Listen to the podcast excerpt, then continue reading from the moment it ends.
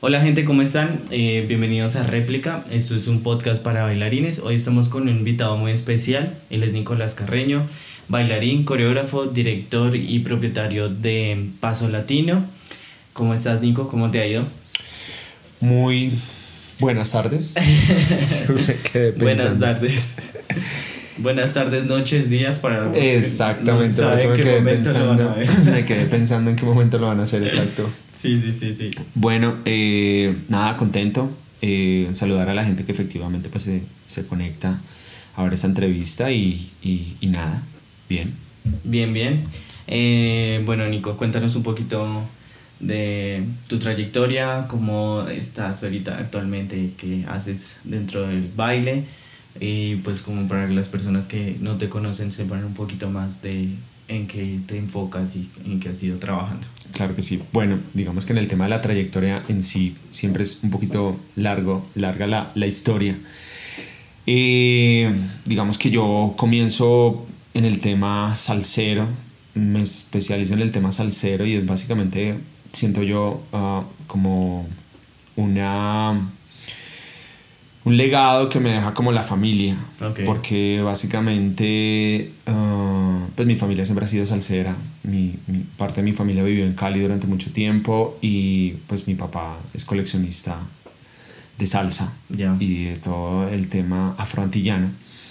Entonces el, el, gusto por la música siempre estuvo presente. Pero más allá después me empezó a gustar el tema del baile en sí.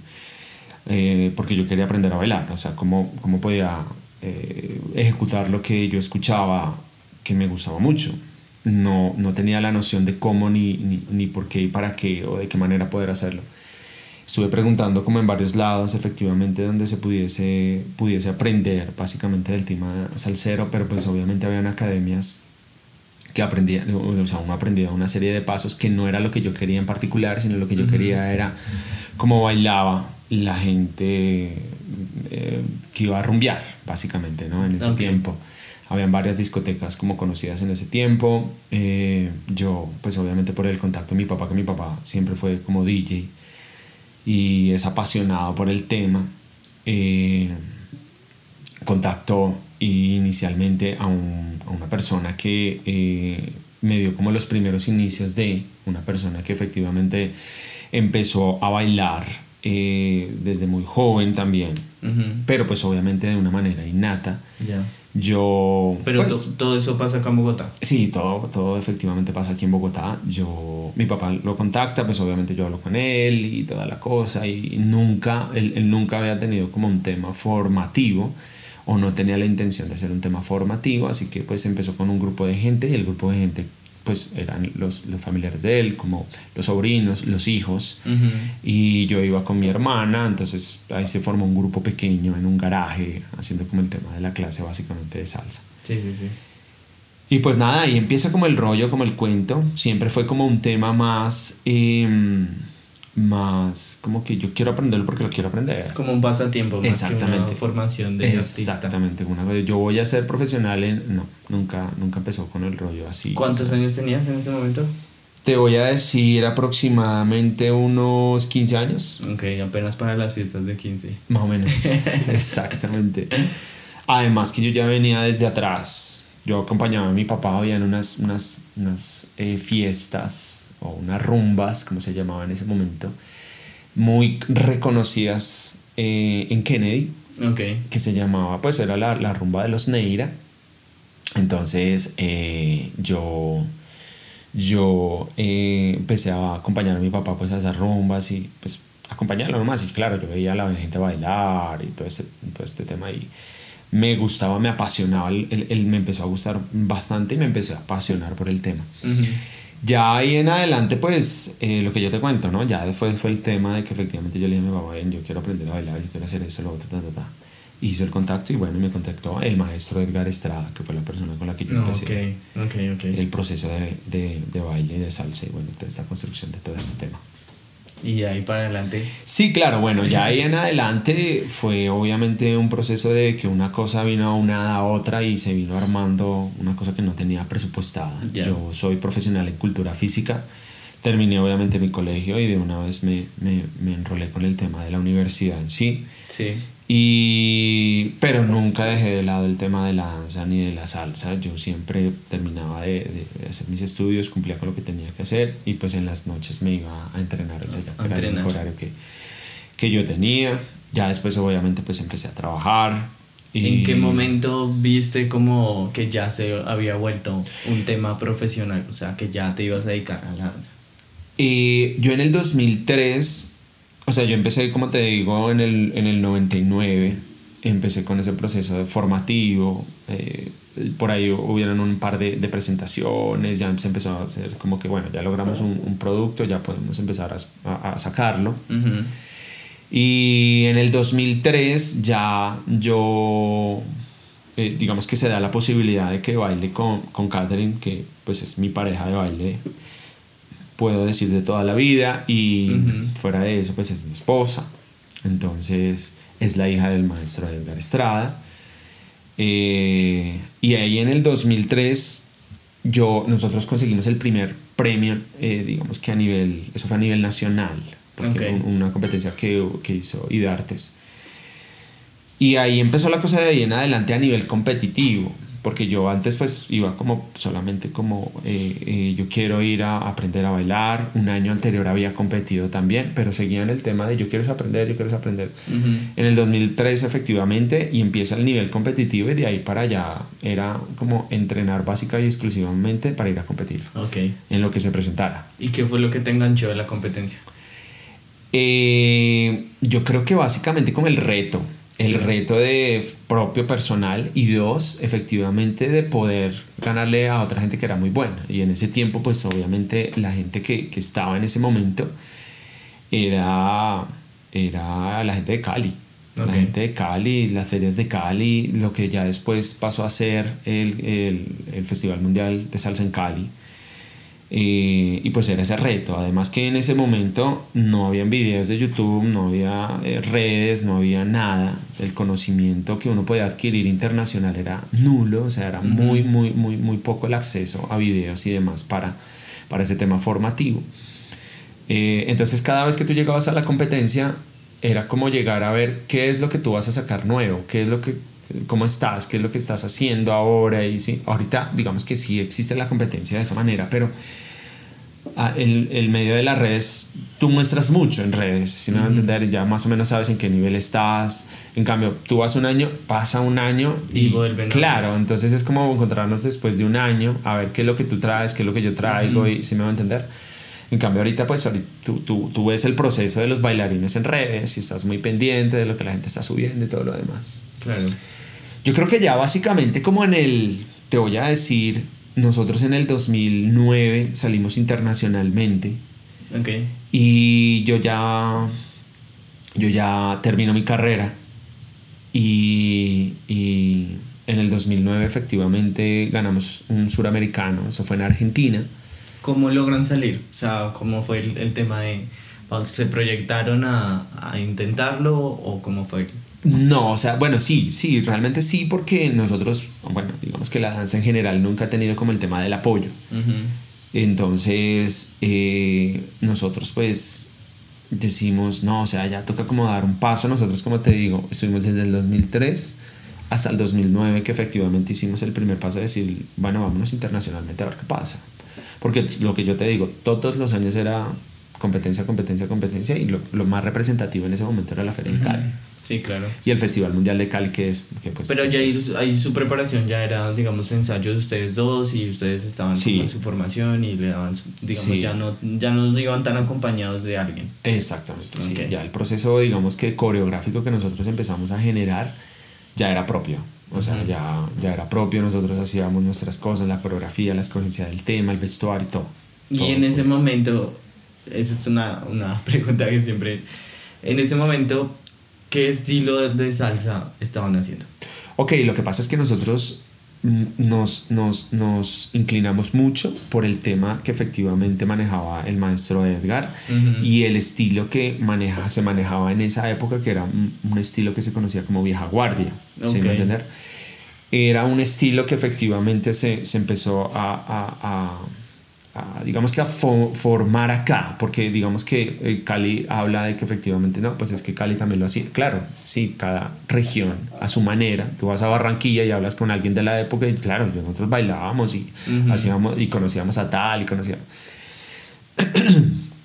en ese orden de ideas, eh, eh, pues nada, o sea, nosotros hacíamos eso y empezamos a meter algo de lo que efectivamente hacían en Cali, como, como el estilo caleño, la velocidad, como algo de, de, lo que ellos hacen. Entonces era una fusión medio, medio extraña porque no era totalmente caleña, por decirlo de alguna manera, tenía su estilo clásico.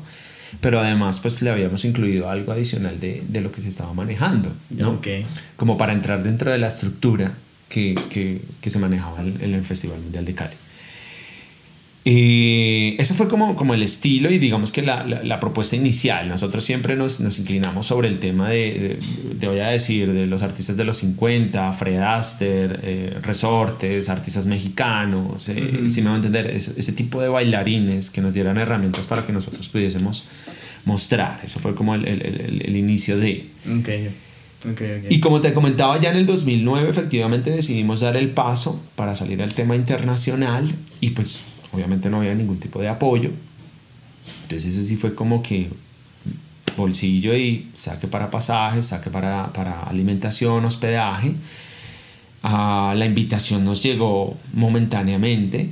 Simplemente pues la invitación era como te invitamos al Congreso Latinoamericano, pero ya. Tienes tu cupo para participar y el resto pues lo cubres tú. Exactamente. y pues así fue. Así fue, nosotros llegamos allá, eh, ese lo realizó eh, Diego Smooth en su momento, porque pues ese evento terminó, culminó, pero eh, pues fue realmente un hit en el sentido de que nosotros siempre estuvimos aquí en Colombia como en una esfera, si me entender, y no veíamos lo que estaba pasando alrededor. alrededor. Y el mundo tampoco conocía, conocía muy poco lo que pasaba internamente. Okay. Obviamente hasta que sale el Sur Latino y gana los campeonatos mundiales y salen en ESPN. Entonces obviamente esos... Sí, eso fue como la Claro, claro, eso fue al, estilo caleño eh, puntualmente porque pues ellos fueron los que salieron y efectivamente ejecutaron, hicieron con el tema de Ricardo Murillo y Viviana Vargas, que también pues salieron en su momento y ganaron en pareja, luego vienen en equipo y bueno, obviamente el, el estilo caleño se reconoció internacionalmente, pero antes, en el 2009 todavía eso estaba ahí como... Eh, entonces nosotros salimos y pues obviamente eso fue un boom, nosotros hacíamos acrobacia full. Y que era lo que nosotros pues obviamente entrenábamos durísimo, digamos durísimo. Ah, eh, siempre se, se, ha entrenado aquí ese tema. En Colombia puntualmente se entrena mucho el tema del cabaret. Y... Para, de pronto para aclarar un poco eso, las personas que no conocen, pues la, la, categoría cabaret es como tal eh, la parte de acrobacias, o sea, salsa con acrobacias. Perfecto. Por si. Exacto. Pero si estoy bien, ¿no? Sí, sí, sí, sí, sí. Así se conoce internacionalmente y bueno, digamos que, que se quedó sobre esa palabra que sacaron inicialmente, cabaret. Y se refiere básicamente al tema de acrobacia. Pero entonces nosotros cuando llegamos allá nos dimos cuenta que también ellos estaban manejando una estructura sobre, la, sobre el pentagrama musical. O sea que ellos bailaban sobre la música y tenían un conteo específico mm, para que el paso que uno hiciese fuera sobre la música. Y nosotros no conocíamos de, de ahí nace el conteo y del tema del uno para la salsa. Exactamente. Entonces, ¿Y entonces ustedes cómo le ejecutaban en ese momento? Nosotros bailábamos al, al Corbit que se llama, o es el tiempo fuerte de la música, que es 1, 3, 5, 7, y que son los momentos más fuertes o más emblemáticos del pentagrama musical. Sí. Eh, y así pues bailaba todo el mundo. Ya, ya. ¿Se ya. entender? Ah, sí, es más, nacía más de la fiesta. Claro, claro. Nosotros no tenemos esa, esa educación de vas a entrar en el 1 ¿Qué es eso? O sea, nosotros no tenemos absolutamente idea. Y adicionalmente entrar con un pie en el uno. Claro, exactamente, exactamente. Entonces eh, fue una cosa de, de, como una explosión, porque no solamente eso, sino que ya habían estilos específicos de salsa, con una estructura específica, la salsa en línea, el tema del mambo, el tema del ontú. ¿Sí me entender? O sea, habían cosas que... Y, y, pues no, nosotros hicimos ese viaje, te voy a decir, duramos como que una semana, 10 días tal vez. Ya. nosotros regresamos con lo que alcanzamos a capturar allá, fue que nosotros llegamos acá y empezamos a trabajar en ese tema. Ok. Porque no era solamente hacer un montaje en el uno, sino entender musicalmente dónde entra el uno, cómo uno lo tiene que hacer. Y uno trabajando, te voy a decir, desde el 2003. Bueno, desde que nosotros empezamos a bailar, básicamente casi fue una década Ujú. donde nosotros estuvimos trabajando bajo una estructura, eh, no voy a decir errónea, porque no es la palabra, sino otra estructura. Sí, es- eh, la otra era una estructura más académica, por lo que ya estaba, tiene como unas bases fundamentadas para poder transmitir información. De esta forma se debe bailar. Y la otra pues era una base de... Un poco más empírica, podríamos decir. Sí, empírica del urbano, o sea, del, de, la, de los estilos de baile que nacen en la calle y en la fiesta. Ajá, exactamente. Y el sentir, básicamente. O sea, Y el sentir. Porque no había una manera de musicalmente decir, tú tienes que entrar en este momento, sino que era, pues baile.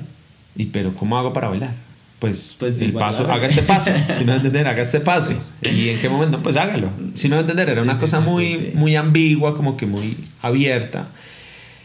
Entonces, obviamente nosotros con lo que alcanzamos a coger acá, tocó llegar acá a hacer una coreografía nueva para el próximo año bajo la estructura, porque Pero nosotros, igualmente sin esa estructura y todo eso les fue, o sea, ganaron en la claro, competencia. nosotros ya. ganamos allá y básicamente fue por el tema de espectáculo, de, la Ujú. pro- de la puesta en escena y la propuesta coreográfica. Eh, y pues lo que te digo, o sea, fue, eh, la gente reaccionó súper bien, eh, quedaron pues impactadísimos, inclusive en el video pues eso se escucha guau, guau, a toda hora porque, o sea, no- tú ves las otras parejas y las otras parejas tenían una estructura de salsa en línea era- y las figuras eran muy, muy básicas. Y No, yo ya estaba cogiendo a Kate y la, Y la, la- la la lanzaba por allá. Sí, ¿sí? sí. Entonces, Sí, muy, eh, muy característico de- del baile colombiano. Sí, exactamente. Eh, Entonces, eh, eso fue como el, como el tema. Entonces, nosotros nos tocó llegar acá, empezar a estudiar el 1, que era lo que estaba en auge en ese momento, y era lo más fácil de reconocer. Y, y, pues miremos acá, mm, sin conocer una estructura musical, te repito, sino que yo siento que como que el 1 es acá. Y así fue. Eh, estructuramos una coreografía. El siguiente año fuimos porque en ese año, en el 2009, cuando ganamos, nos dijeron todo perfecto, todo muy bien, lo único es que están fuera de tiempo. Ya. Y ahí fue donde nosotros, pero ¿qué es el tiempo? Ahí. Entonces nos tocó llegar, armamos la coreografía, nos fuimos así como si saber si está bien o no, porque aquí no había nadie que manejara el tema todavía. Ya. O sea, conciencia propia, decir, sí, esta persona full, o sea, como te digo, nosotros estábamos en esa esfera ahí que era Cali, Cali, Cali. Eh, y pues bueno, nos fue, nos fue bien. Ese año volvimos a ganar. Eh, tuvimos un par de fallas dentro de la estructura que habíamos, que habíamos eh, construido. Digamos que el tiempo musical estaba bien, pero habían como dos partes donde se salía del tiempo. No, ok. Entonces fue lo único.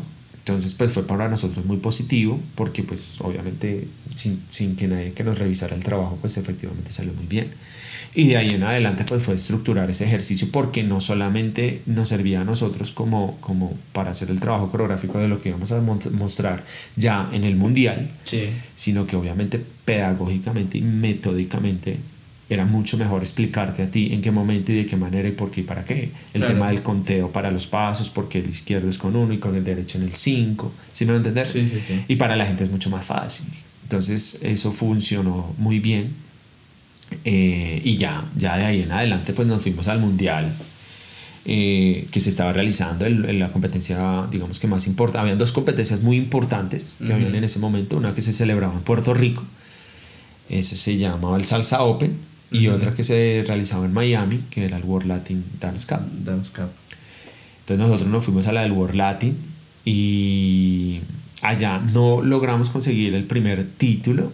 Ese título se lo lleva en ese momento, se lo llevó Ricardo y Karen, que es una pareja muy, pues, o sea, ahorita está. Sí, ahorita es como una de las más reconocidas a nivel mundial. Exactamente. Y en ese momento cuando nosotros pues obviamente estábamos como, como arriba, porque en Sudamérica pues obviamente bajo la estructura de lo que nosotros mostramos, nos empezaron a llamar a muchos eventos, a Argentina sobre todo, y, y bueno, y aquí en Sudamérica se regó, eso se regó la ola rapidísimo, entonces nosotros empezamos a viajar mucho a, a Argentina o aquí a Sudamérica en varios eventos.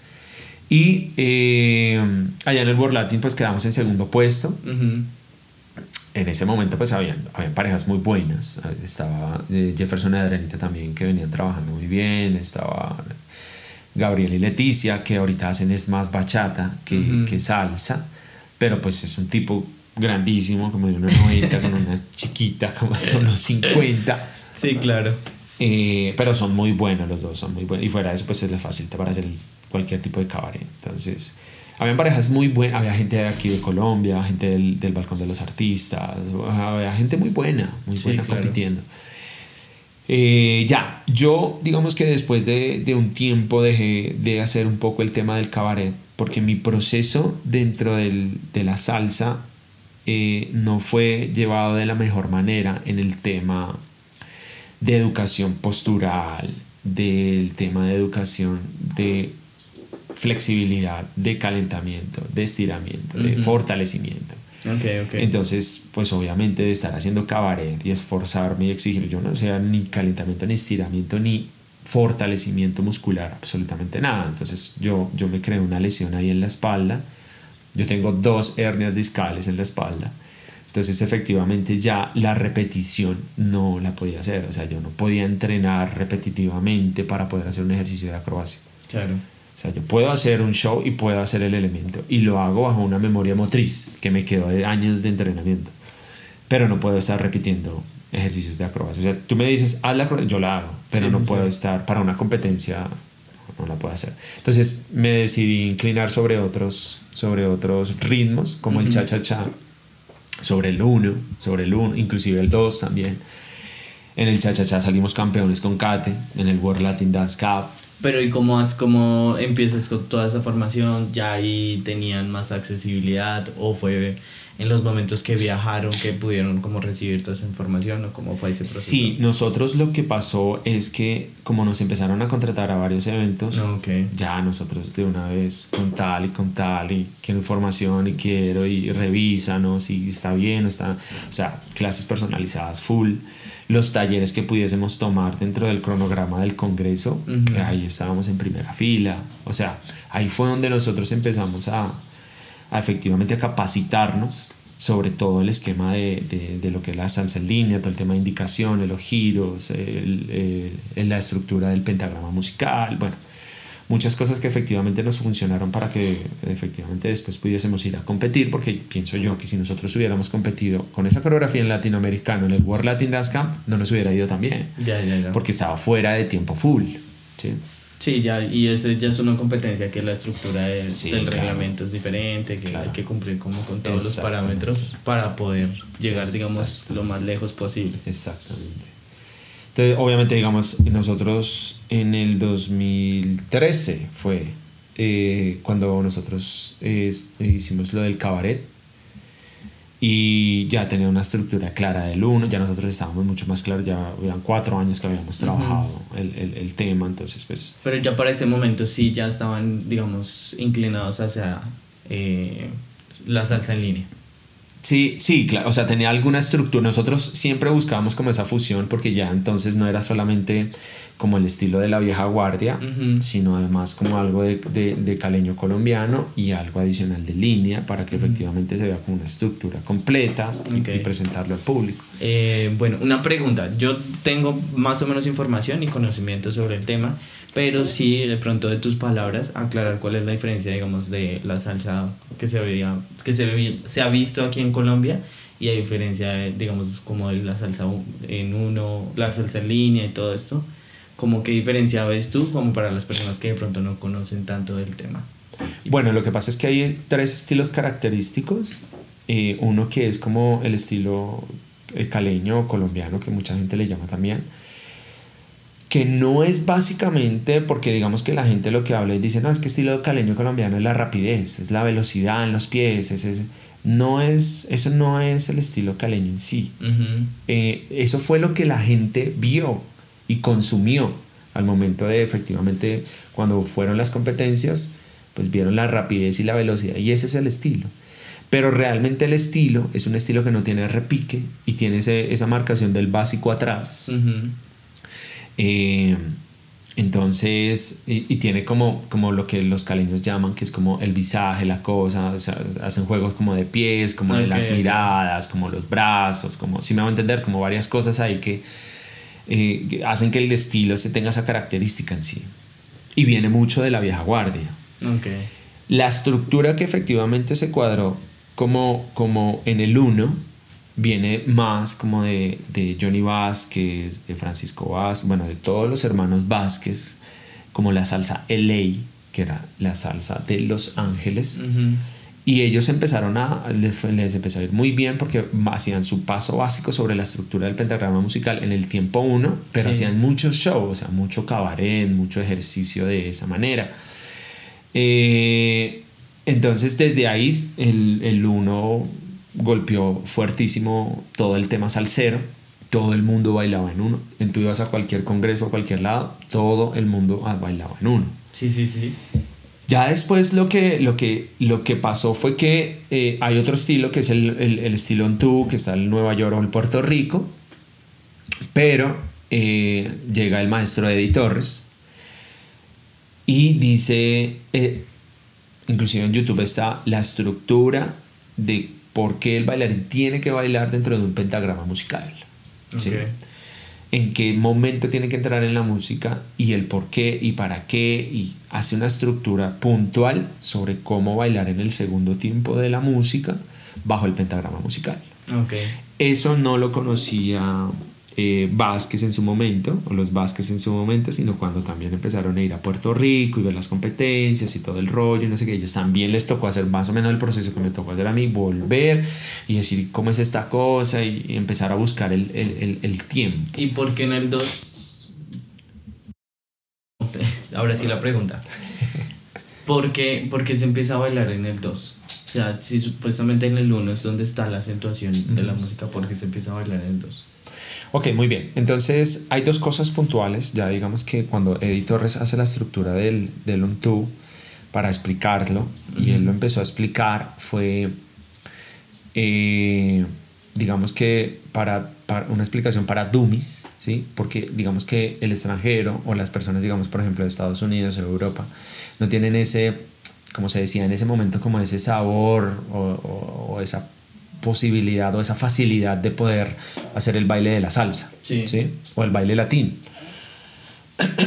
Entonces, eh, como te digo, todo eh, iba aunado, era el tema de, de qué es lo que está en el momento, qué es lo que está golpeando en el momento, no sé qué. Entonces, pues obviamente el golpe fuerte de la música es el uno. Y pues obviamente eh, los maestros Vázquez hablan mucho acerca del tema. Pero ahorita, digamos que se está inclinando mucho a la gente para bailar en el tiempo 2 de la música. Ok.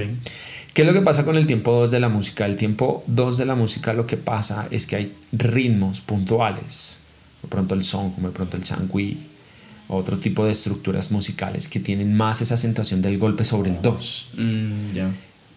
Y fuera de eso, el tema del 2 te da la posibilidad a ti de disfrutar un poco más la música porque te da un tiempo adicional para poder hacer esa marcación o, ese, o ese sentimiento de, de- de sentir un poquito más la música. ¿cómo Ujú. entender? Son dos estructuras claras y son dos maneras de bailar totalmente diferentes, pero tú sientes una más que la otra en el momento de bailar. Entonces es más como que a mí me gusta eh, la naranja y a mí, me, y a mí me gusta la mandarina. Ok, ok. Sí.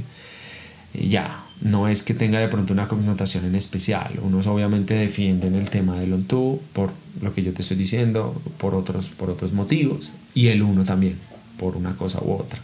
Y tú sabes que también el tema está, es como en las modas. En su momento estuvo el uno, ahora nadie bailaba en los congresos on two, nadie, absolutamente nadie. Eso era como que muy raro ver.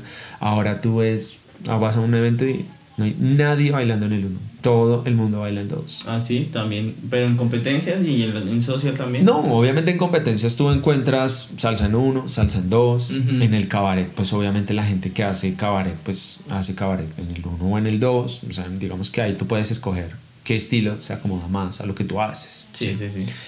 Pero en el social, que hablamos es cuando la gente va, rumbea, no sé qué, ta, ta, ta. En los congresos estoy hablando, e internacionalmente sobre todo, se está inclinando más por el tema del Ubuntu y es básicamente por este tema, ¿no? que se puede disfrutar un poquito más, es un Ya, poquito ya, más sentido, te da un poquito más de libertad a la Se hora siente de más rico. hacer- Sí, es, es eso Que básicamente. sí. básicamente es eso, como sentirlo rico a la, a la hora de bailar. Sí, porque el uno es más agresivo, es más fuerte, es Mm, más, ok, ok. si me va a entender, en cambio digamos que el Ubuntu te da más la posibilidad de disfrutarlo más en el social, sobre todo. Ya, ya, ya. Genial, genial. Eh, bueno, ahora sí, continuemos con la parte de lo que estabas diciendo de los otros estilos. Eh, decías los tres, pero ¿en qué momento, digamos, se estructura la salsa caleña colombiana a los tiempos musicales? Eh, digamos que, eh, el, digamos, o sea, te voy a decir una cosa, el estilo caleño, hay mucha gente en Cali que dice que el estilo caleño no tiene una estructura puntual de bailarlo en un tiempo. O sea, no es que yo voy a entrar con mi izquierda en el tiempo 1 de la música, sino que ellos marcan el tiempo Corby o el 1357, uh -huh. que es el, el, el, tiempo o el beat más fuerte de la música en cualquier momento. O sea, que él puede hacer con la pierna izquierda en el 1, en el 3, en el 5 o en el 7. Uh -huh. ¿Sí me va a entender? Entonces no hay una estructura clara donde tú te digas, es que la izquierda va en el 1 siempre y te tienes uh -huh. que mantener ahí.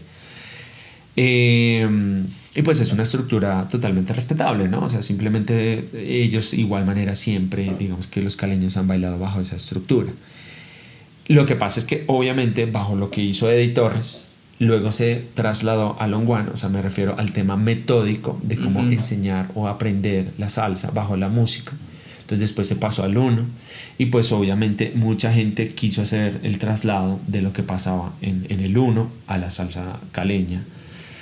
Entonces ahí empezó la discusión, que no, que pues es que la salsa caleña se baila a, diferentes momentos, ¿no? entonces pues es un tema muy, muy complejo ahí, que, que se va a perder como el estilo, la esencia. Sí, claro. Y digamos que en ese orden de estructuras, a mi modo de ver la cosa, no es que efectivamente se pierda, es simplemente que tú estás bailando en un momento. Y así efectivamente pasó. O sea, mucha gente hace todos los pasos del estilo caleño colombiano eh, en el tiempo uno de la música y ya, se me va a entender. O sea, no, no, no, no es que se modifique. Que se modificaría un poco si lo paso al ontú. Hay gente que ya lo ha intentado hacer, pasar efectivamente el caleño al ontú. Pero vuelvo y te repito, el estilo caleño tiene un, un- un- un estilo muy explosivo. Y estoy hablando del tema de show o de espectáculo Ujú. que es diferente a la estructura social del caleño.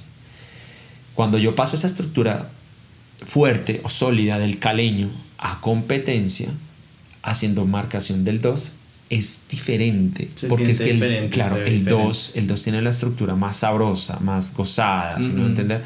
El caleño no tiene esa estructura, el caleño es muy Golpe, fuerte, bam, claro, bam, muy, explosivo. muy, muy, muy- ¿qué te digo yo? Eh, es de mucha potencia, Ujú. ¿sí?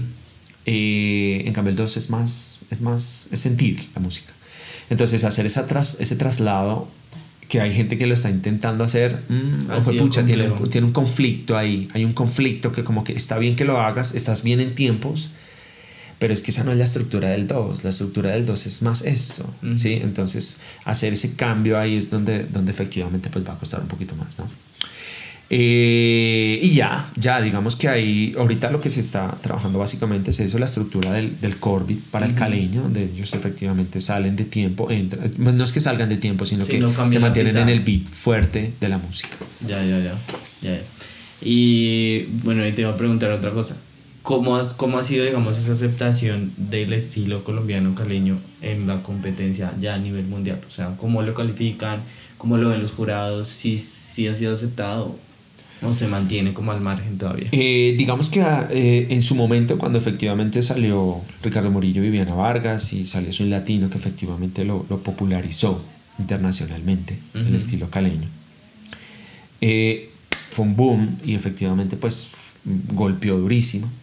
Pero el problema fue en el momento de la pedagogía o de decirte, aprende esto que yo sé. Mm. Y no había una estructura clara de la, de la enseñanza de ese estilo en particular. ¿Sí me? Entonces lo que pasó es que eh, mucha gente no tenía la noción, porque vuelvo y te repito, ¿qué era en ese momento? Haga esto, haga aquello. Sí, véame y, y repítalo. Y cuando tú sales, vas a, vas a ir a Europa, vas a ir a Estados Unidos, ellos ya tenían una estructura sobre lo que tienen que aprender, como sobre el 1, sobre el 2, el tiempo musical en dónde va, de qué manera. Y fuera de eso, yo te pongo un paso que es fácil, perdón, que es difícil de ejecutar, porque tiene esa velocidad adicional ahí. ¿Sí me va a entender? Entonces no había una estructura metódica de enseñar esos pasos de paz de, de, salsa caleña colombiana. Entonces hubo un conflicto también con la gente internacional. Entonces la gente internacional empezó a ver que la salsa caleña es única y exclusivamente para los colombianos, que son los que viven ahí y la estudian, y uno la puede apreciar en shows, pero no en el social. Cosa que sí ha sido muy aceptada en el 1 y en el 2 para todo el mundo en el tema social. Entonces, digamos que ahorita en este momento lo que se está haciendo es como esa transmutación de que efectivamente la gente entienda de que sí hay una manera, pero que efectivamente el instructor tenga ese conocimiento para poder efectivamente dárselo a la gente, porque es lo que ha pasado básicamente, ¿no? Sí se puede y se puede lograr y creo que está en ese proceso. Eh, ya, ya más allá lo que pasa es lo que pasa en Cuba que yo soy el maestro de la academia tal y tú eres el, maestro de la academia tal y yo le pongo a mi paso, que es el mismo paso, pero yo le pongo un nombre y tú le pones otro nombre, entonces cuando salimos internacionalmente, ah, pero yo estudié con el tal maestro y me dice que se, se, llama de esta manera y yo, tú me dices que es de esta, ¿a quién le creo? Ah, entonces está todavía ese tema. Hay unos pasos puntuales que tienen una estructura y una base sólida, hay otros pasos que pues tienen una variación y cada academia le cambia el nombre de acuerdo a. Sí, sí, sí. Sí, pero eso ha pasado, yo creo que la mayoría de los estilos pasa ese tema de, bueno, ¿y a quién le creo? Exactamente. y ahí, bueno, y actualmente, eh, ¿qué estilo? O sea, tú ya te fuiste al, al chacha, ¿cómo, ¿cómo fue como ese tema? O sea, ya estás especializado en ese tema, eh, estás buscando, digamos, alguna estructuración nueva o cómo has visto esa evolución en tu danza? No, ya ahorita digamos que obviamente hay muchas cosas, ahorita lo que ha entrado fuertísimo es el tema del afro y todo el tema cubano. Entonces todo el mundo quiere estudiar afro, todo el mundo quiere estudiar orichas, todo el mundo quiere eh, tener el conocimiento pleno de, de, de, ese movimiento que no es solamente la historia, sino todo el tema del desarrollo corporal porque tiene una estructura totalmente diferente a lo que nos enseña el 1, lo que nos enseña el 2 y el caleño, ¿no? Ok. Entonces, eh, eh, es como empezar a buscar esas, esas fusiones, pero además ir un poquito más allá, ¿de acuerdo? Porque todo es, vuelvo y te repito, como un modismo, ¿no?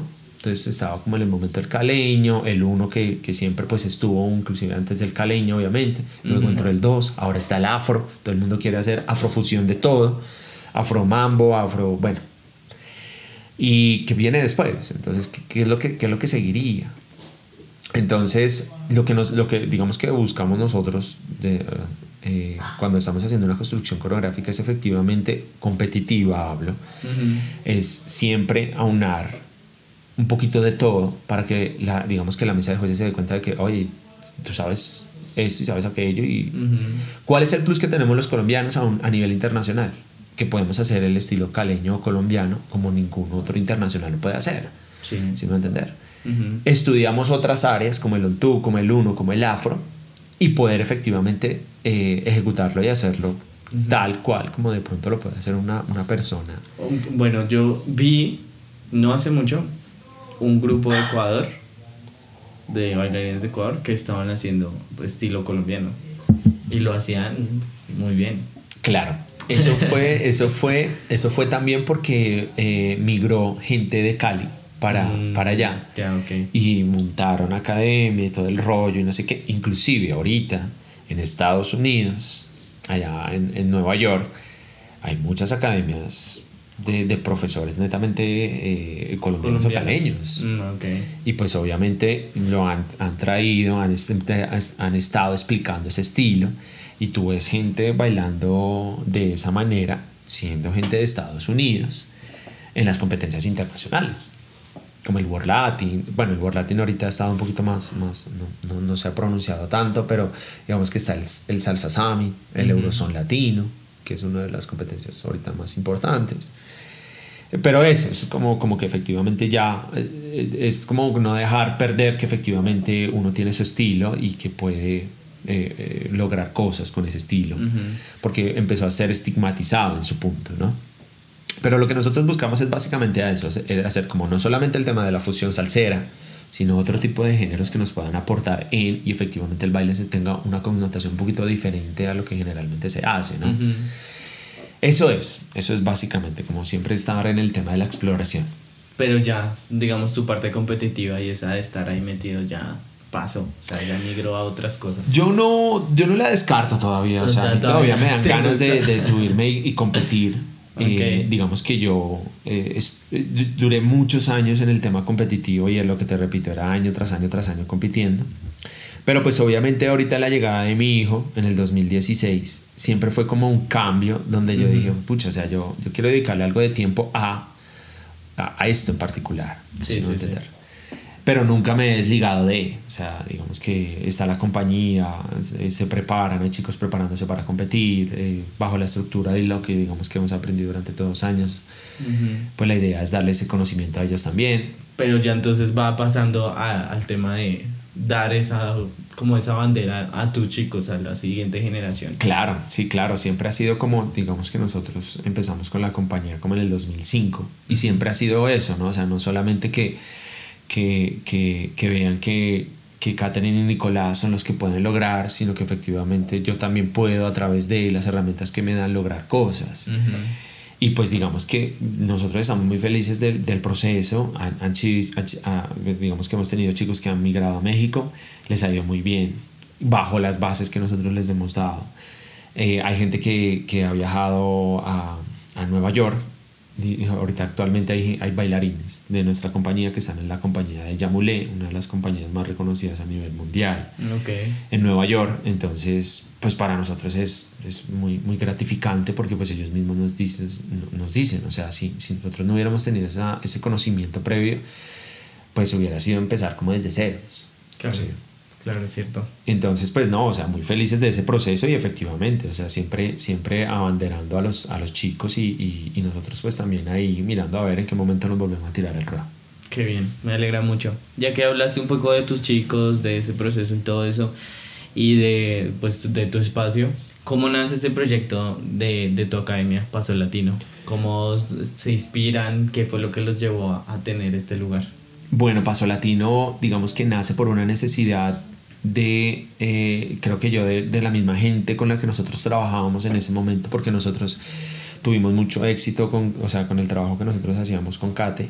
Eh, nosotros nos encontramos en el 2003 y ese año empezamos a ganar full en competencia. Eh, bajo la estructura de fusión que nosotros estábamos haciendo. Entonces mucha gente nos empezó a preguntar, ven, yo quiero, yo quiero, yo quiero. Y pues empezamos a tener grupos, nosotros dictábamos clases, alquilábamos el espacio, necesitamos un espacio para, dictar clase y allá llegaba la gente, aquí, allá, nosotros íbamos al sur, en el centro, eh, allá en Chapinero, en el norte. Entonces, uh, pues hasta que dijimos, no, o sea, hagamos ya como un espacio que la gente llegue. Entonces eh, se presentó este lugar ahí en Teusaquillo, que nos, que nos dijimos pues un lugar que sea un poquito más central, como de pronto para la gente que viene del norte, como para la gente que viene del sur, que no sea tan al sur ni muy al norte, bueno. Y nace con esa necesidad básicamente de la gente por, por, por decir, venga, yo quiero aprender, yo quiero hacer, ta, ta, ta. Y pues bueno, o sea, digamos que nosotros ya llevamos ahí desde el 2009, que nosotros estamos en ese espacio físico, ¿no? Porque Paso Latino el 2005 ya con un proceso de un grupo que, que, empezamos a trabajar con la gente y sacamos un producto y el producto lo llevamos a, lo llevamos a competir, ¿sí? Y desde ese año también con los chicos hemos venido trabajando y en diferentes generaciones, o sea, hay un montón de gente que ha pasado por la academia también, gente tanto nacional como internacional. Ya, ya. Entonces, ya hasta que nos establecimos en este punto. Y bueno, ahí estamos dando la guerra. Pandemia y todo, pero ahí estamos. sí, lo importante es que se mantengan y pues que sigan dándole con, con todo este proyecto. ¿De dónde nace el nombre Paso Latino? Bueno, digamos que fue una conclusión con la que llegamos a Cate con el sentido de, eh, de obviamente tener la palabra latino, por el sentido de, de, todo lo latino, obviamente a nivel internacional.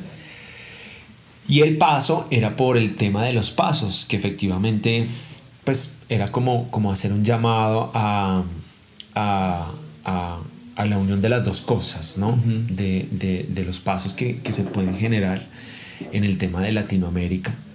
Y, y, pues eso fue como lo que en el momento nos surgió para, ¿no? Eh, digamos que si tú me preguntaras en este momento yo le cambiaría el nombre. Sí. Porque claro, ahorita hay mucho, o sea, a mí siempre me ha gustado como de pronto, no, a mí me gusta como, como, como ser como lo, lo diferente, como hacer otro tipo de cosas, como... Eh, pero sí, sí, digamos, mucha gente ahorita, muchas academias, muchas cosas se llaman latino, latina. y, y, pues el paso, pues no, no te voy a decir nada por el tema del paso, pero pero sí por, e, por ese tema. Pero digamos que cuando ustedes arrancaron, ese, ese latino no estaba. Sí, claro, no, estaba, en todas las academias. Exactamente, no estaba. Es que ahorita realmente todas tienen como. Sí, exactamente. latino, latina de por todas partes. o sea que lo cambiarías, pero no, es que ya es una marca. No, no, ya no, ya es imposible, ya es imposible porque ya es una marca que está ahí muy, muy, muy ligada, es una marca que hemos venido trabajando durante muchos años, o sea, no Inclusive ya hay unos proyectos internacionales con, la misma, con el mismo nombramiento de la marca, entonces no, no, no o sea, ni, ni de chiste. Sí, sí, sí. Hay, hay una característica, digamos, de cuando yo los vi bailar en competencia y, y que me parecía muy increíble y era como, eh, bueno, no sé cómo exactamente decirlo, pero era, era como la limpieza, la elegancia, eh, como como ese porte que lograban en el momento de sacar un, un algo coreográfico para competencia que los caracterizaba demasiado. O sea, como que uno veía los grupos y otros eran como explosión, de pronto más espectáculo y todo eso, pero ustedes eran como como la técnica, o sea, se les notaba como que uno los veía y decía, o sea, esta gente tiene mucho conocimiento, tiene técnica, se ve la elegancia, se ve el porte y todo eso. ¿qué los lleva a eso? O sea, si estaban buscando diferenciarse por ese lado o simplemente como que es algo de, mis, de mi, desde mi opinión. Pero pues igual creo que sí, mucha gente los veía como en ese, en ese camino. Sí, claro. Y bueno, digamos que básicamente también fue una de las cosas que, que nos, que nos que nos marcó frente al público también, ¿no? Nosotros, eh, como te comento, veníamos con esa estructura de, de, lo que se conoce como la vieja guardia. Eh, pero decidimos como inclinarnos sobre todo, eh, sobre un bailarín que siempre me, marcó, me marcó a mí toda la vida, que ha sido Fred Astaire. Y tú ves la estructura de Fred Astaire y Fred Astaire es una persona que tiene inclusive unos videos loquísimos de la época y siempre era como bien vestido, elegante. Eh, el toque, una cosa, el, detalle, eh, si me voy a entender, tenía esa limpieza. Fuera de eso, podía ser muy. tenía esa capacidad de ser muy explosivo también, ¿sí? Eh, muy versátil él. entonces, obviamente a mí me marcó mucho él como, como, como artista. Y pues nosotros empezamos a nuestra manera a buscarlo, ¿no? Porque una cosa es imitar y otra cosa es efectivamente proyectarlo. Claro, claro. Eh, entonces empezamos a buscarlo a nuestra manera, de qué manera, cómo, por qué. Y fue una cosa que efectivamente empezamos a trabajar y a proyectarla, pero desde no lo que nosotros sentíamos. Eh, porque no es que yo decía, vamos a copiar este paso de, él. Pues él hace un, un, género que es el tap. Si me va a entender que yo no tenía conocimiento, a duras penas te estoy diciendo el tema de la salsa. Imagínate, pues obviamente a meterme en temas de tap. No, nunca, nunca eh, lo he estudiado, es una cosa que efectivamente quiero estudiarlo. Pero entonces eh, sí, sí fue como tenerlo como, como un, un, ente muy importante dentro de nuestra como parte. Referente. Sí, como dentro de nuestra parte coreográfica en sí y formativa de lo que nosotros quisiésemos dar a el público en general. ¿no?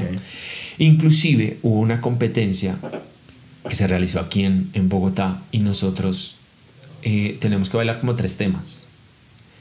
Y, y, y, pues obviamente la gente bailaba, era, la mayoría bailaba salsa. Nosotros nos votamos con un bolero. Okay. Que un bolero es una canción muy, muy, muy tranquila, muy romántica, muy de pareja. Y fue la que más puntuación tuvo. Okay. Por encima de las otras coreografías, propias inclusive. Y fue básicamente porque se sale del esquema de lo que es coreográficamente o de lo que se pone por, genera, o por lo general en una competencia. Y pues obviamente salió muy bien el vestuario, la estructura, o sea, inclusive yo hablo con la maestra Luzaide, que es la maestra de, de la compañía Luzaide de Son de Luz de Cali y, y, pues ella me dice, a mí me dejó marcado ese tema. O sea, yo lo tengo muy, tú me hablas y yo me acuerdo perfectamente de la coreografía. Ella estaba calificando ese día. Yo me acuerdo perfectamente. Me, dijo, me hizo llorar. Entonces, pues claro, cuando tú, tú recibes eso de un maestro que lleva muchos años en el área, pues te pega también. Dice, wow, o sea, estamos haciendo las cosas bien, qué chévere que, que, que, que se esté logrando lo que estamos haciendo. Y luego lo transmutamos al tema del cha-cha-cha cuando hicimos la competencia. ¿Sí me va a entender? Esa ha sido como nuestra característica, lo que nos ha marcado, como ese sello. Y pues obviamente tú nos ves bailar y hay una, una, una esa puntualidad que tú me estás diciendo, es que es muy, muy característico verlos a ellos. Cuando un bailarín llega a la compañía, nosotros no intentamos que ellos bailen como nosotros. Nosotros solamente le damos las herramientas, porque tu manera de pensar es muy diferente a la mía, tu manera de sentir es muy diferente a la mía, tu manera de percibir la música es muy diferente a la mía, mis gustos son diferentes a los tuyos. Entonces la idea es poder tener esos elementos y que a través de esos elementos puedas construir lo que tú eres como artista, que es lo que yo siento que es súper importante en el área constructiva y formativa de un bailarín. De un bailarín, claramente. Pero de todas maneras, digamos que yo recuerdo eh, verlos y me imagino que muchas personas también dijeron como, ok, o sea, esto es algo diferente de pronto de lo que se ve en las otras agrupaciones, que afortunadamente para mí, desde mi punto de vista, eh, la salsa de las academias ha marcado sus estilos, o sea, como que tú ves cada academia y tiene algo diferente y como que puedes decir, ah, esto me gusta acá, o este me gusta acá, o este me gusta acá, ¿sí? Como las que han llevado ese estilo más allá. Y la de ustedes es, es increíble, o sea, como que se ve como si fuera diferente, o sea, como que no hay otra academia que logre bailar como, como ustedes lo han llevado. Y eso me parece una característica pues bastante buena para pues para Paso Latino como tal, ya en agrupación, independientemente de que no lo hagan con la intención de que todos se vayan igual, ya tienen marcado como ese estilo que es muy claro sí lo que pasa es que obviamente cuando nosotros hablamos de un grupo en sí hay unas estructuras en donde específicamente tú tienes que copiar el movimiento de él y tú el de él y tú el de él para que nos veamos homogéneos. Sí, eso es eso es claro y es básico. Pero cuando tú haces un tema de, de una pareja un tema de un solista eres tú contra el mundo, si me van a entender? O sea, ya después, cuando tú subas a, la tarima o te subas a la escena, no me van a nombrar a mí, ni me van a, no van a nombrar a Katherine. Y que es lo que realmente nosotros buscamos. Nosotros no buscamos eh, que efectivamente el hecho de que tú entres a, Paso Latino o a la compañía estén nombrando a Catherine y Nicolás, porque es que, no, pues está, está bien, o sea, no, no hay ningún lío, pero realmente después, cuando tú logres tus cosas, eh, y te están invitando a congresos o a eventos, a mí no me van a pagar ni me van a decir, ven, que es que tú eres el coreógrafo de tal. No, o sea, es como hacer esa construcción personal y única que tiene cada bailarín para poder proyectarse como, ¿no? Sí, claro. Es eso básicamente y, y sí, o sea, se han logrado cosas muy importantes con la compañía. Eh, que pues obviamente es el esfuerzo de muchos años, ¿no? Es el esfuerzo de, de, muchas cosas que nosotros hemos vivido y que de una u otra manera intentamos ahorrar en tiempo de formación a los chicos, porque imagínate, o sea, si yo te estoy diciendo que yo empecé como en el 99 y al 2009 me estrellé contra el mundo, sabiendo que había otro tipo de estructura y llevamos otra década adicional estudiando toda esa estructura y tú vienes ahorita a estudiar en mi compañía o en mi academia, pues te voy a ahorrar que 20 años, dos décadas de estudio, si me va a entender que yo sí me tuve que, o sea, como dicen vulgarmente, chupar esas, dos, esas, esas dos décadas, pues. Sí, claro. Pero es eso, además que hay gente que es súper hábil eh, adquiriendo conocimiento. Sí, claro. Tanto, tanto lo que yo te puedo decir teóricamente como corporalmente. Como corporalmente, sí, ustedes digamos que ya se ahorra el, el, el tema como de, de, ese tiempo y ya se empiezan a ver nuevos talentos y personas que están desarrollando cosas que pues antes no era tan sencillo. Y en un corto de tiempo muy, muy, muy pequeño. Sí, sí, sí, ya los, los, procesos de formación ya se van reduciendo, claro. ya no son de 10 años, sino ya empezamos a hablar de menos y cada vez, yo creo que cada vez va a ser menor el tiempo. Sí, claro, claro. muy rápido. Yo siento que lo importante aquí es no solamente, eh, porque pues obviamente, eh, digamos que es un fenómeno también que ha venido pasando y es como que... Eh, si tú eres muy buen bailarín, muy buen ejecutor y te muestras en redes y tienes una cantidad de seguidores, ya eres el maestro. Okay.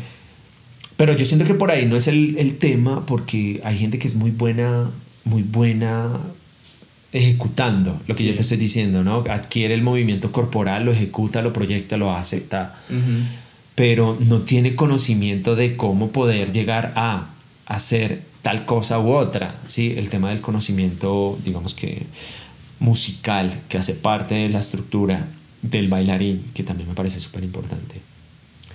Y pues nada, o sea, también, también es importante tener esas dos áreas para poder decir, vale, tú te llamas maestro realmente, ¿sí? O eres un maestro para.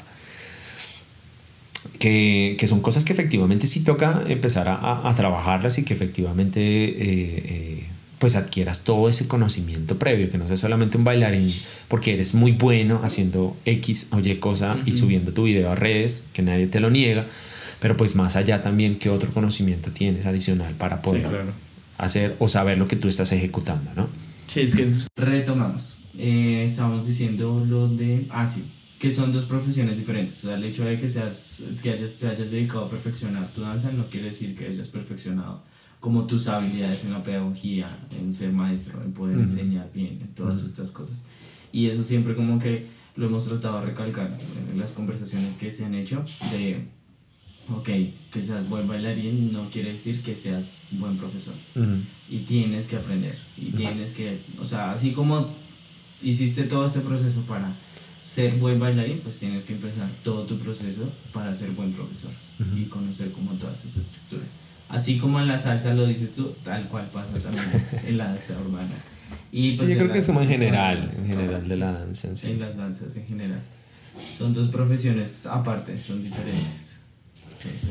Sí, además que yo siento que también eh, es un área de exploración, porque digamos, por ejemplo, a mí me ha pasado el caso que hay chicos que son, que son buenos, son buenos bailarines, hacen parte de la compañía o fueron parte de la compañía, son buenos bailarines pero son, cuando empezaron a dictar clases se convirtieron en excelentes maestros. Entonces, también siento que, eh, no sé, es como un, tema de lo que yo te estoy diciendo, como exploración también de, de bueno, a mí me gusta esto, pero tal vez me va mejor haciendo aquello. Y hay gente que es muy buen maestro, excelentes maestros, pero no son tan reconocidos. Sí, sí, sí. Eh, ¿Por qué? Pues obviamente porque no están en competencias, no están en redes, no están, si me van a entender. Sí, su enfoque es diferente. Ajá. Su enfoque es diferente, pero es que cuando, cuando eres, mm, digamos, buen maestro, eh, no sé, como el hecho de ser maestro te llena demasiado. Tanto que el tema como de competir o, de mostrarte en redes sociales se va a un segundo plano, porque el hecho de estar como compartiendo con la gente, esa energía, de llevar procesos, de ver cómo cambian, cómo van creciendo, que la danza transforma realmente sus vidas, su personalidad, sí, a que uno los ve que llegan todos introvertidos y después los ve en clase allá de primeras, bailando en los grupos. Creo que eso llena muchísimo, tanto al nivel que como que se descuida esa otra parte, desde mi opinión. No, y no solamente eso, sino que realmente es que el tema de, de, de del bailarín ahorita es súper importante que tú estés en redes.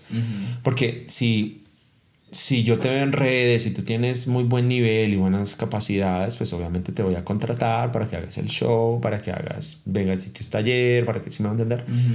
A un maestro, no sé, o sea, que dicte una clase en redes, poner una clase dictando, o sea, poner un video en, en, redes poniendo una clase, o sea, no es tan como tan chévere. Sí, sí, sí. Además que no es lo que tú veas en, en el video, es lo que pasa en la clase en, sí, si me va a entender, como cómo efectivamente él se dirige a los, a los, a los alumnos, qué te dice, eh, cómo este profesor realmente eh, tú encuentras que él efectivamente te apoyo y te aporto dentro de tu proceso.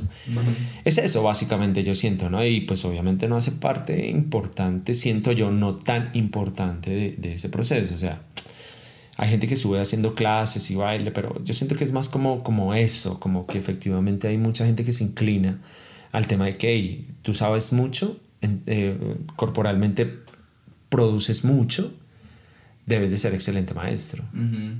No tan así, o sea, gente que no tiene esa capacidad corporal de desarrollar cosas, pero sabe muchísimo. Y te dice, haz esto, haz aquello, haz aquello, súbete acá como maestros efectivamente de danza clásica. Hay muchos maestros que te, sientas y el maestro está diciéndote haz ello, haz, eh, haz, esto, haz aquello, y te va corrigiendo y te va diciendo, porque él ya tiene el conocimiento de qué es lo que tú tienes que hacer para lograrlo. Pero no es necesario que tú veas que yo lo tengo. Y llegará la época en donde efectivamente mi cuerpo no depara. O sea, a los 50 años no va a ser lo mismo cuando yo tenía 20. Sí, sí y no voy a poder reproducir el movimiento de la misma manera porque articularmente se, ya no estoy en capacidad para.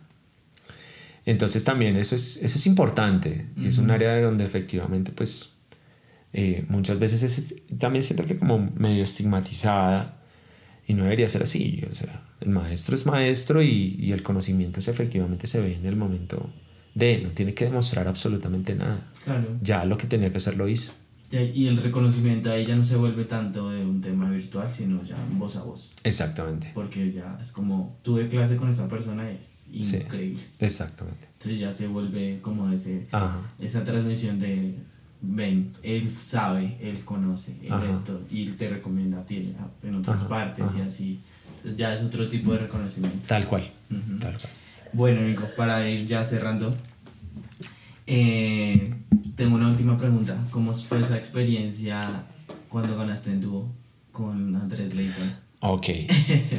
Eso fue bastante, pues para mí fue como muy, sentirse muy orgulloso de que pues bailarines eh, colombianos estuvieran pues representando y ganando a nivel internacional. Y más en una categoría que creo que no he visto más dúos que ganen, que yo recuerdo. Ajá. Bueno, hay varias cosas ahí. Además que añadiendo algo en particular a lo que te estás diciendo, siento yo más como rolos, ¿no? No, ok. Porque, porque, o bueno, por lo menos a mí, ahorita que Salsa ganó en, en el campeonato del Summit, me alegra. A mí me alegra mucho que él gane porque es algo que a él me gustando hace muchos años, muchos años. Y él tiene, o sea, él es competencia tras competencia tras competencia, entonces es una cosa de admirar también, porque pues cada quien lucha por lo que, por lo que le gusta y por lo que, por lo que quiere. ¿Qué te puedo decir? Eh, una experiencia enriquecedora que no, no la busqué. O sea, yo no vamos a irnos al campeonato a ganar. Sí, obviamente está dentro de tu, dentro de tu proyección, pero digamos que todo empezó como un tema, hagámoslo, a ver qué pasa. No pasa nada. Así como yo en un momento monté un, un, un eh, ¿cómo se llama esa categoría? Bueno, lo llaman de varias, de varias maneras, pero es como Gran Petit o es que la llaman o eh, el maestro bailando con la alumna pequeñita, mm, sin no entender. Entonces en su momento también fue como una cosa, pues exploremos a ver qué pasa, ¿sí? Y pues fue todo muy bien, inclusive nos salieron varios shows y toda la cosa. Así pasó con Andrés. Con Andrés fue una cosa, obviamente nosotros ya veníamos trabajando mucho tiempo, él ya venía trabajando conmigo, ya habíamos hecho una cantidad de cosas en la compañía como tal. Y Andrés es una persona que es muy hábil eh, reproduciendo movimiento, o sea, él corporalmente adquiere todo muy, muy rápido. ¿sí? Eh, entonces, eh, pues nació como la idea y pues hagámosle, a ver qué pasa, ¿no? Ah, yo digamos que en, esta, en este punto no me inclino mucho por hacer otro tipo de elementos coreográficos con otras personas porque estoy con el trabajo de full con el, lo que yo venía haciendo con Gatti. El momento, el momento eh, nació y dijo, bueno, vamos a trabajarle en ciertos momentos en los que yo pueda lograrlo y hacerlo. Y después Kate eh, queda en embarazo.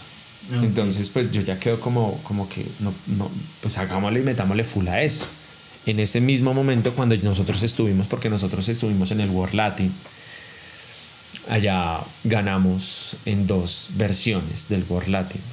Y de ahí nace la invitación para el- la competencia de ESPN. La competencia de ESPN es única y exclusivamente con invitación. O sea, no es que yo tengo la plata y yo voy y me presento y simplemente llegas por invitación. Entonces, pues el tema es más como, Un poquito más exclusivo. sí. Sí, sí, sí. Además, no solamente por el hecho de que te dan la carta de invitación, sino que vas con todo pago.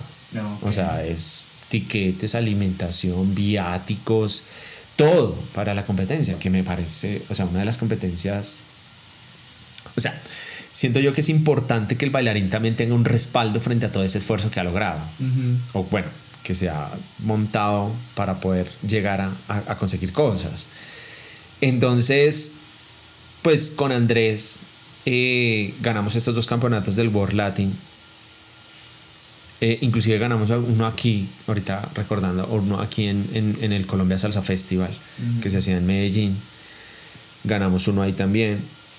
Y nos salió esta invitación, nos fuimos para el ESPN. Eh, nosotros teníamos una gira antes de, o sea, nosotros estuvimos allá aproximadamente como un mes y medio. Y cerrábamos en, en Atlanta para el festival, para el, para el evento de ESPN. Entonces, eh, pues nada, eso fue darle a ese tema full durante mes y medio, y dele y dele y dele, y preséntelo aquí, preséntelo allá. En todos los eventos pues, que teníamos durante la gira, pues obviamente eso nos ayudó un montón para llegar mucho más sólidos en el, en el momento de la competencia.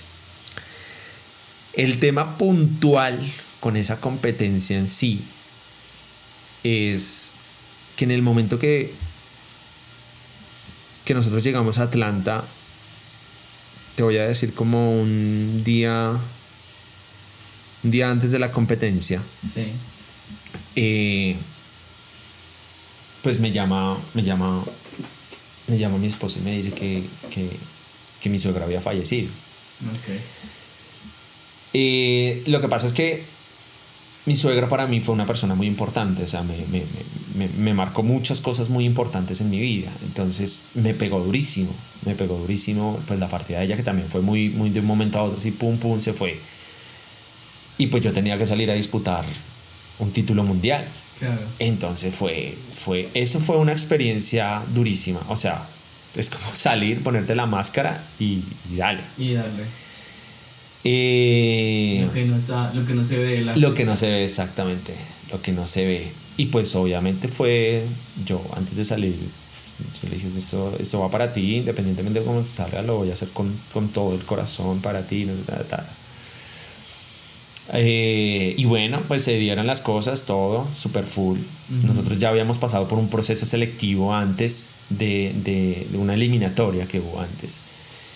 Y, y, y pues hay varios jueces, la mesa de jueces estaba muy, muy dividida, porque nosotros éramos la único, el único, el único semgender que estaba haciendo un semgender, o sea, como hombre-hombre, y no haciendo el rol, uno, uno haciendo el rol de chica. Sí, sí, sí, sí. Y eso sí pasaba en las otras parejas. Entonces estaba muy dividido el, el- el tema de los jueces con el concepto, ¿sí me va a entender? Entonces unos se inclinaban más por un tema en particular que era como que efectivamente gender son dos hombres y el otro no, pero pues igual hacer el rol de una chica es bastante complejo y si lo está haciendo muy bien porque lo vamos a estigmatizar, ta ta ta el rollo, ta. Y pues nada, eso sí fue como caricellazo ahí a ver qué, qué pasa, sí, porque eso, eh, los jueces súper, súper divididos ahí, pero bueno, se dieron las cosas, todo muy bien. Inclusive pues ahí ya después nos salió un tema para ir a Europa, pero ese sí no, no después ya no pudimos, se pudimos viajar porque obviamente ese sí tocaba pagar, que es uno de los eventos más importantes ahorita en Europa, que es la negra. Y ya, ya fue, un- fue una cosa muy bonita, además que fue, no, yo particularmente siempre quise estar en ESPN, Ujú. tal vez las cosas no llegan como tú quieres que lleguen, que pues a mí me hubiese gustado estar también con Kate, no es que no me hubiese gustado estar con Andrés, obviamente el proceso con él fue muy, muy enriquecedor también, pero, pero las cosas muchas veces no llegan como de pronto tú quieres, ¿sí me va a entender? Sí, claro, Entonces sí. pues también en ESPN porque yo veía bailar al mulato, al soy latino, a Ricardo Viviana y qué chévere uno estar en ese evento y Entonces, pues, pues no, o sea, fue, fue una cosa muy, muy buena, muy enriquecedora. Lo único con este puntico negro ahí en el, en el tema, pero, pero no para nada, o sea, fue, fue, fue muy, muy, muy bacano. pues. Sí, claro. Y el nivel que obviamente, ¿no? Como te estoy diciendo, o sea, no invitan a cualquier persona para, sino pues obviamente las parejas que vienen eran muy buenas. ¿no? Sí, claramente. Pero sí, ese, ese tipo de sucesos son complejos, son complicados, pero muchas veces sirven de, de inspiración para Claro, a claro. bailar. Sí, no fue, de verdad que no fue nada Además que ya había nacido mi hijo, estaba de brazos, Ujú. Kate estaba aquí destrozada, pues, o sea, no fue una época fácil. Sí. Y yo estaba ya sonriéndole a todo el mundo, si me va a entender, o sea, no, no, no fue tan fácil. Pero bueno, ahí lo, Sí. lo capoteamos, como se dice. Y pues le llevaron una, Sí, un no, reconocimiento muy grande sí, de sí, parte pues, de la competencia y de los bailarines y de todos. sí, sí, Siento que eso abrió como la posibilidad de ver de wow, o sea, sí se puede. Claro, no, claro que sí. Siempre se puede, siempre se puede. Yo siempre le digo, digamos, por ejemplo, a los chicos, o sea, el tema no depende de muchas veces de, de que si mi maestro, qué tanto trabaja mi maestro conmigo, sino qué tanto tú te esfuerzas para lograr lo que tú realmente quieres. Eh, y hay mucha gente que, o sea, yo me acuerdo que cuando entrenaba con Kate, yo entrenaba todos los días, eran más de cuatro horas diarias, y, y si me voy a entender, o sea, Mucha era un disciplina. hambre por, por, por entrenar y mejorar, si me va a entender, o sea, Ujú. ahorita hay mucha gente que una horita, horita y media, y si al caso, día de por medio, si me va a entender. Sí, sí, sí. Entonces, si realmente tú quieres hacer las cosas, no, pues hay gente con unas capacidades que uno dice, wow, o sea, de verdad que uno tuviera, o en su momento, uno hubiera tenido esas capacidades, pucha. Sí, sí, sí. Pero entonces la gente empieza el, el- el tema económico, el tema social, el problema con la familia. Mucha ya. familia apoya el tema de danza. se va pues, hacia el contexto en el que lo vivieron. Pero igual, digamos, ustedes con el contexto en el que estaban, pues lo lograron, o sea, lograron cosas muy, muy grandes y pues abrieron las puertas a, a diferentes proyectos, a posibilidades de hacer ver la danza eh, colombiana, digamos, en este, como en el estilo, digamos, de la salsa, pues a, a- que se pueden hacer cosas más grandes. No, y no solamente eso, sino que yo siento que también, o sea, además de, de, de todo, de todo lo que nosotros alcanzamos o, o- o digamos que nos extendimos, también es darle la posibilidad a mucha gente que está en la compañía que quiere eso también, quiere experimentar ese tema de poder ir, competir, estar en un congreso. estar- entonces, pues, o sea, es, es fácil poder decir, mira, tengo esta persona que es muy buena, no sé qué. En mi momento yo no lo tuve. A mí me tocó, no sé, ni, ni siquiera mandar un video porque eh, era como llegue, si me va a entender. o- era más difícil, era mucho más difícil. Entonces ahorita hay mucho, digamos que es mucho más fácil hacer esa conexión y decir, mira, pasa esto, pasa aquello, eh, Ujú. dame el hotel, dame el hospedaje, dame la alimentación. Y él llega, o- si me va a entender, o sea, es mucho más fácil poder conseguir esta conexión que también es súper importante de la parte, parte formativa del bailarín. Perfecto. Nico, eh, algo que quieras decir, algo que quieras compartir ya para cerrar el capítulo para las personas que te están viendo hasta este punto. Eh, no, no, no, básicamente, básicamente es como que... Sí, no, o sea, yo siento que es como que si realmente quieren ir a buscar algo en particular, pues ir a buscarlo independientemente del valor. Estoy hablando del tema económico porque yo tuve muchos conflictos económicos, tuve muchos inconvenientes. A mí me tocaba trabajar, estudiar y seguir bailando y ir, a entrenar- ir a entrenar. Y pues todos los problemas o limitaciones que pueda tener un bailarín, y te lo digo porque ya he pasado por muchas décadas, de muchos, muchos, no décadas, sino muchos años con diferentes procesos Sí, sí, de diferentes personas. Hay mil cosas que se van a presentar en tu vida, pero pues si efectivamente tú quieres eh, lograrlo eh, y lo quieres hacer, o sea, trabaja por ello hasta, hasta pues, te voy a decir, dalo todo para conseguir el- lo, lo- lo que, lo que quieres. No te quedes con, con, con la cosa de que qué tal si hubiese hecho en su momento tal cosa. Porque es lo que yo le digo a los chicos. O sea, muchas veces voy a esperar, voy a esperar y, y se queda esperando hasta qué años.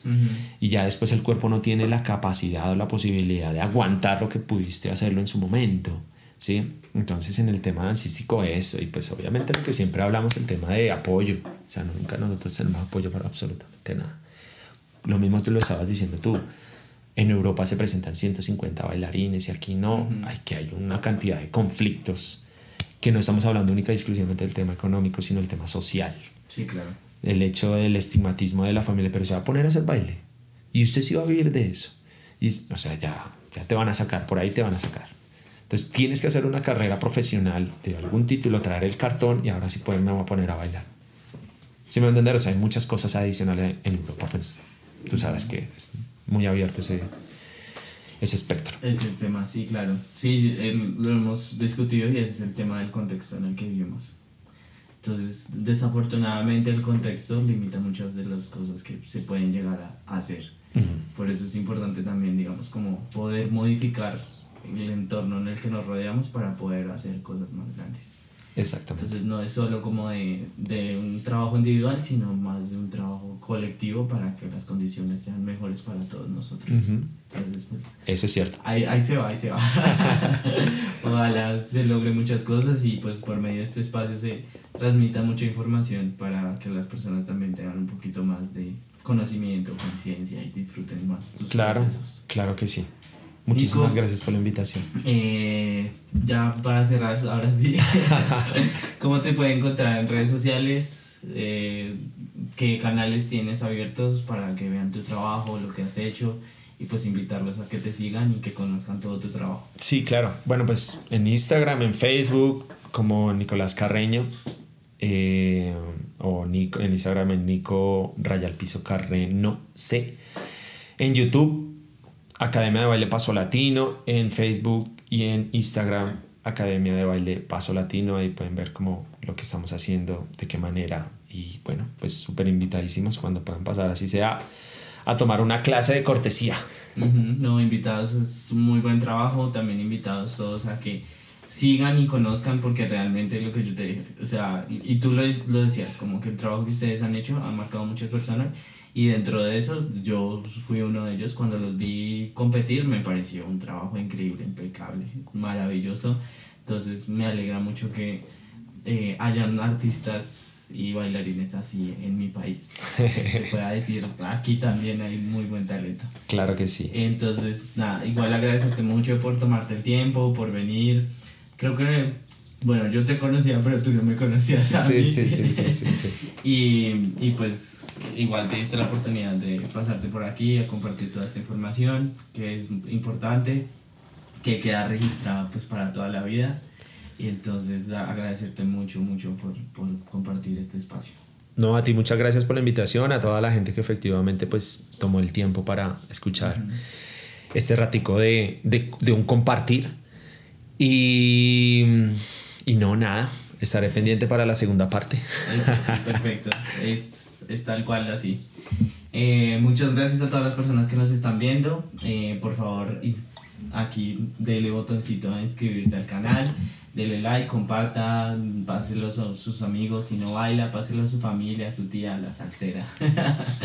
y a todos ellos que, que quieran ver este episodio. Y muchas gracias a ti, Gracias.